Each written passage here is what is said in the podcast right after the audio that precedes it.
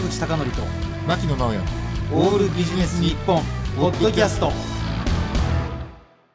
坂口孝則と牧野直哉のオールビジネス日本。本日のゲストは映画ライターの北村優さんです。どうぞよろしくお願いしよます。ろしくお願いしよろしくお願いいたします。この緊張っぷりどうしたらいいんですか？牧野さん。全然ね緊張する必要ないのにね。ないんですよね、あのところで、はいこの緊張っぷりの北村さんなんですけども、うん。数ヶ月前にうん。私をご取材いただきまして、う。んその時のね、うん。ご対応が素晴らしくて、うん。笑顔が満点で、うん。かつ文章が素晴らしかったのでこれはぜひお呼びしなきゃと思いまして。初めてですよね。そうなんです。こういう風に呼そうなんです。ね。ね、うん。あの実際にあのメールであのこれ原稿が来るんですよね。インタビュアーのところにね、うん。これ文章どうですかって言ったら、うん。まあ大抵のライターはもうひどい文章なんですよ。本当にひどい文章なんですよ北村さんそうですよね。同業者見てね。そんなことないです。これもうほとんどね直すところがないぐらいひどいから、うん。もうこのままでいいですって書くんですけども、いやこれはなかなか面白かったなと思いましてお呼びしました。では早速北村優さんをご紹介します、はい。1989年の北海道あ函館市のご出身なんですね、うん。葬儀会社で総裁プランナーとして就職し5年ほど勤めた後に未経験でフリーライターへ転身なさいます、えー現在は映画やドラマエンタメ関連の取材記事や、えーあこれねなかなかこれ、えっと、映画と違って面白いなと思ったんですけど、うん。終転職ね。うんうんうん。あとキャリアアップ関連の取材記事などを中心とされています。おーなるほど並びに2021年には不倫したい映画ライター1位ということで、かっこ映画秘宝調べということで、うん。ね、輝いていらっしゃいますということで。ありがとうございます。はい。えーということで、えーこれいきなりなんですけどね牧野さんね、はい。ほら私って結構ほら音楽が好きでうん。まあすごい個人的にはねうん。ジャンルが広いんですよ。うん。歌謡曲ジャズうん。メタルうん。デスメタル。うん。デスメタルコア。あ一緒だこの辺は。ということなんですが大抵ねうん。あのそういうのが好きでいろんな雑誌に書いているとうん。坂口さん一番好きなバンドって何ですかって聞かれるんですよ。もう答えられないんですね。ああわかでる。もねだってもうめちゃくちゃ好きなのがあるし、うん。だってそういうね一つの曲が好き何が好きですかとか、一つのバンドが何が好きですかって聞いてくる人で大抵素人なんですよ。ああなんですね。なるほどさて北村さんこれまでで一番好きな映画なんですか、でもうん。あの本当に今坂口さんおっしゃってるように、映画好きな映画ってありすぎて、うん一つに絞るっていうことはできないっていう前提でお話しすると、うん。本当に最近直近で見た映画の中でベストだと思ってるのが「あの素晴らしき世界」っていう。おお役所広司。そうですそうです。そうですはいはいね。あの小説を元にしたね。あれはなんかあれなんですか？なんかちょっと感じるものがあったんですか？映画館に3回ぐらいもう行くぐらい好きでもうあのー監督さんがまず好きなんです女性の西川美和監督うん。撮られてる作品なんですけど、うん。その実話を元にしているっていうところもそうですしすごく生生々しい映像だったりとかあとやっぱり役所広司さんじゃないとできない演技だなっていうのが最初から最後までまあちょっとリスナーの方にちょっと補足しておきますと、まあ地方、えっと九州でしたかね、から出てきた主人公があのちょっとまあ闇の世界に入りつつも社会復帰をこう目指しながら、うん。まあいろんな介護施設でしたっけ？そこで働こうとするんですけどなかなかこう社会に和めずに最終的にはいろんなこう末路をたどっていく物語ですけどもやっぱりあれなんですか？そこら辺のなんかご自身に重ねるところもあったりとかしたんですか？そうですね。いやいや裏社会がとか言うんじゃなくて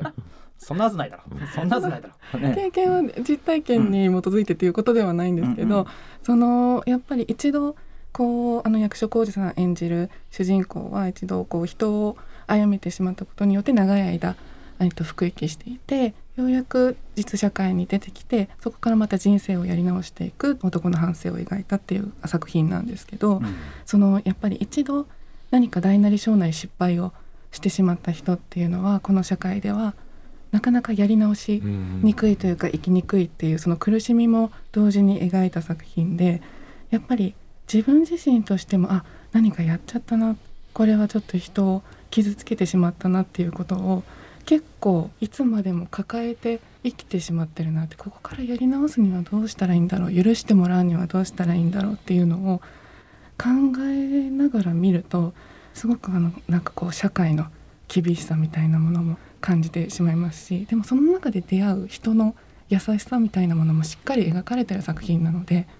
あ社会って悪いばっかりじゃないなっていう希望も感じ取れますし本当に全世代に見てほしいうん。作品だなと思いました。あのね、うん。先ほどあのこの短い時間であのご感想も含めてお話しいただきましたけども、ほらライターさんに求められるものってプロットをまとめるやり方だったりとかあるいは印象批評に近い形とかいろいろあるじゃないですか。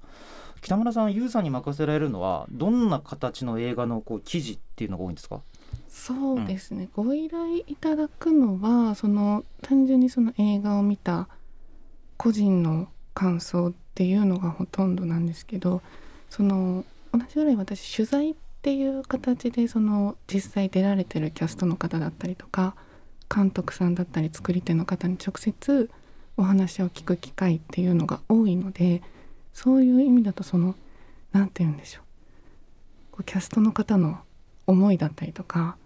監督さんのこういう意図でこういう演出を入れたっていうところをなるべく正しく汲み取ってこれからご覧になる方に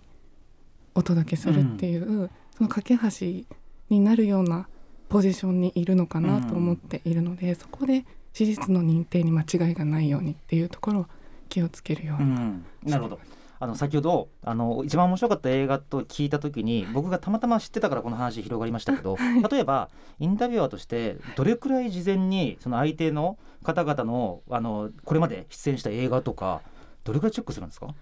もう時間が許す限りはチェックしますね、うん。その映画なりドラマなりで本を出されてる方もいらっしゃるので、うん。なるべく購入して読んだりっていうようにはしてなるほど。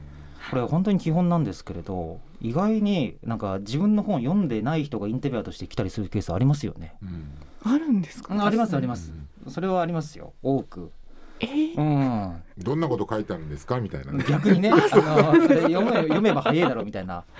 感じがあるんですけどね。うん、あとねあとどれくらいのなんていうかほら予備知識として相手側を調べているのとは同時にその人が言った言葉を知らなかったら意外にこう話が盛り上がらないってことがあるじゃないですか。どれくらいのこう頻度で映画見たりとかするんですか？そううんですね、でも私映画ライターって名乗ってる割にはそこまで見てない方だと自分では思っていて、はい。なのでうん。そうですね。年間で言ったら300うーん。から400ぐらいで。はいはい。ただうーんそうですね。そのなるべくこう取材のお話をいただいた段階でその方の出演作品だったりとかその出版されてる本だったりとかっていうのもなるべく許される時間内で見たり読んだりするようにしていてで、うん。その中でもやっぱり取りこぼしてしまうものというかその人の人生全てをその短期間で拾えるわけではもちろんないので出てきたワードでもわからないな私がこうフォローしきれなかった部分だなその準備の時間で。って思った時はもうその場で時間があったら聞くようにうん。はしてます、そこから広がる話もあったりするので。大抵ねこれちょっと興味本位で聞くんですけど、はい。映画監督とか役者ってはい。インタビュー時間ってどれくらい取ってもらえるんですか、大体長くて20分。長くて20分。すごいな。すごいな。長くて20分。それでその個別の取材と合同の取材っていうのが大体あって、個別だと1対1でその20分まるまるお話を聞く時間に使えるんですけど合同取材だと他の媒体さんと合同で、うん。でその間で20分なので実際こちらからできる質問は一つ質問できれば御の字みたいな感じの取材もあるのでどの限られた時間でこれだけは聞いていくみたいなのを事前にやっぱり決めていかないと全然記事にできない材料として全然揃ってない例えばですね、あのアカデミー賞の後の記者会見とかを見た時にちょっと抱く感想と例えば日本の方々の俳優がテレビ人を前にしてインタビューを受けている印象でだいぶ違ってはい。なんか意外に比較的なんていうか欧米とかはテクニカルななんか本当に専門的なことを聞くんだけれど、なんか日本ってすごいなんていうかなんていうと感情的なっていうかねなんか印象論的なことばっかり聞いてこの映画を最初に誰に見せたいですかとかそれ聞いてどうすんだみたいな とか多いんですよ。ああれはなんかあれなんでしょうね。なんか視聴者をバカにしてて多分こんな難しい質問して帰ってきた答え見せても分かんないだろうと思ってるわけでしょあれ。きっと。でも、うん。あの決してそうではないとは思うんですけど。ということは意図的じゃないということはそもそもそのインタビュアーがバカだってことね いうことでもないんですけど、はい。多分そのやっぱり全体的に抽象的にどうしてもなりやすくなってしまうのはその映画の例えば撮影の技術だったりとか手法みたいなものでそもそも知識がないうん。場合。あの僕ね昔から疑問だったんですけどね映画のどこに力を入れましたかっていう質問があるんですよ。あれいつかね監督の人にねうん。カメラのスイッチですって答えてくれないかなと思ったんですよね。そこが一番力入れましたみたいまなね。そこしか力入れようないでしょ物理的にはとか。なんかそこで答えてくれねえかなと思ってね。小説家の人にはねエンターキーですぐらいこ答えてほしいなと思ったんですけどね。あれなんでああいうことになるんですかね？その多分インタビュアーさんが聞きたいことっていうのはそのどこに力を入れましたかっていうことではなくてそのなんて言うんですかね、うん。その作品映画だったらその最初から最後こう通してみた時に一番どういうところにこう見る側の人うがん。こう心を動かしてほしいかみたいな。ポイントをどういうところに置いたかみたいなところを多分聞き出したくて、そういう質問の仕方になってるいのかなと思うんですけど、なのでそのこちら側の取材する側の言葉選び一つで全然引き出される回答っていうのが変わってくるのでにそのやっぱりそうですねどれだけ面白いその読者の方が見ても面白いあの回答を引き出せるかっていうのはもう本当に取材者側の力量にかかってくるところなのかなと思うので。試作試作じゃないや試写会を見た時には相当なんかいろんなことをメモしたりするんですか？あの許される時はメモするようにはしてるんですけどやっぱりその試写会の会場っていうのも一般的な映画館のあの会場と変わらないのでそのなるべく見ながらその後でここメモしておこうっていうのを頭の中にうん。置いておいて終わった段階でも書いて。はい。なるほど。今はやっぱりちょっとコロナ禍になりましたから DVD が一方的に送られてくるというような形なんですか？かそれかもうオンラインで URL で送られてきてパスワード入れれば3回まで見れるよみたいなあそうなんですか。感じには今なってます。なるほど、はい。それを見たら、まあ、比較的こうわざわざ足運ばなくてもいいから、まあ、家で見ることができますから、そうですね。まあある意味いい側面もあるんですかね？はい、その本数としてはそのまたあの短時間でより多くの本数を見られるようにはなったかなとは思います。あの先日、えっと、マーベルのある映画が、はい。なんか劇場公開じゃなくてあのほら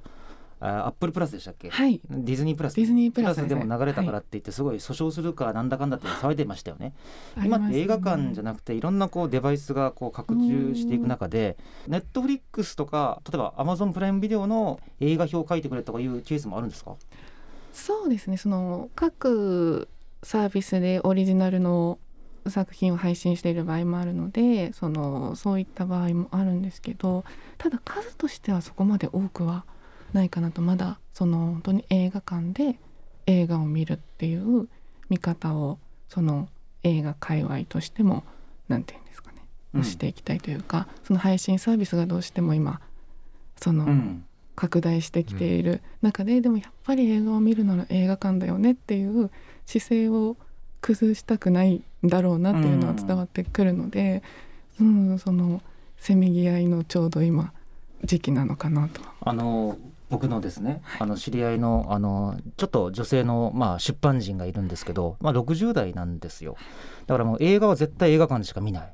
でかつあの男性と一緒じゃないと映画というのは行ってはいけないっていうルールらしいんですね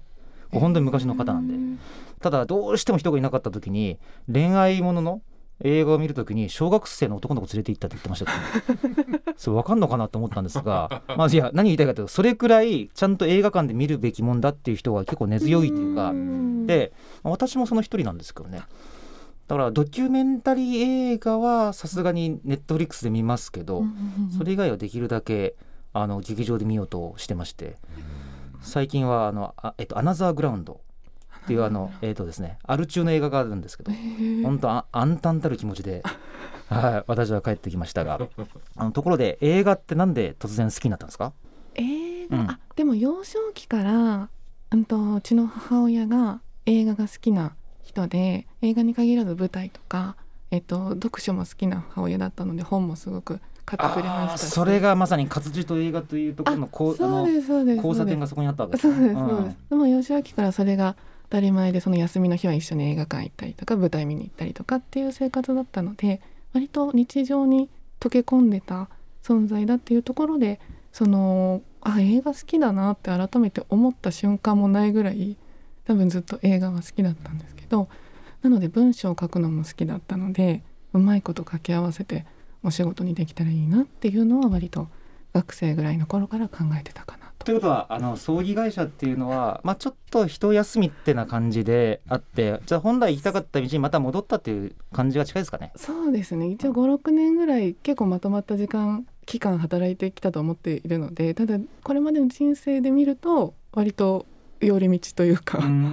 期間だったかな。ただその総裁プランナーのお仕事自体も私は好きでやっていたのでやりがいのあるお仕事だったので経験としてやってよかったなとは思ってるんですけど。昔ですねある週刊誌の編集長と話した時に僕こう話したんですね。例えば僕佐賀県出身なんですけど佐賀県の山奥にもう天才的な書き手がいると。ね。その人ってどうやって見つけることができるんですかって聞いたら見つけられませんと。言われたんですね。だからもう頑張って東京か大阪に来てくださいね、でなんだかんだ言ってねネット経由で今仕事発注するってあるけれどもやっぱりなんだかんだ言ってこう対面してじゃないとこう仕事続かないから来てくださいと言われたんですよ。やっぱりそうかと思ったんですがゆうさんの場合どうやってこう東京に至るということになったんですか？東京も本当に私も同じような形でその北海道にいるよりも東京に出てきた方がお仕事があるだろうなっていうこう安易な考えでポッと出てきちゃったんですけどなのでライターとしても私その出版社に勤めていたとかエンプロとかね。そうですそうです、うん、勉強せずにいきなり会社を辞めて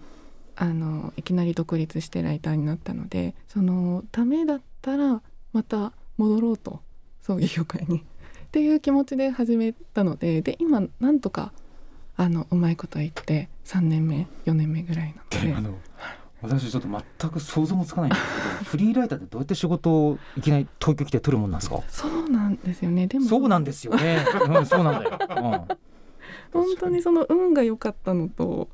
あの本当に人に支えられてお仕事いただける方に支えられて恵まれて、うん、あなんか同業者の例えば女性とかいらっしゃってお知り合いに。とかそういう話ですか？ですね。そのコミュニティみたいなそのライターサークルみたいなのに顔を出して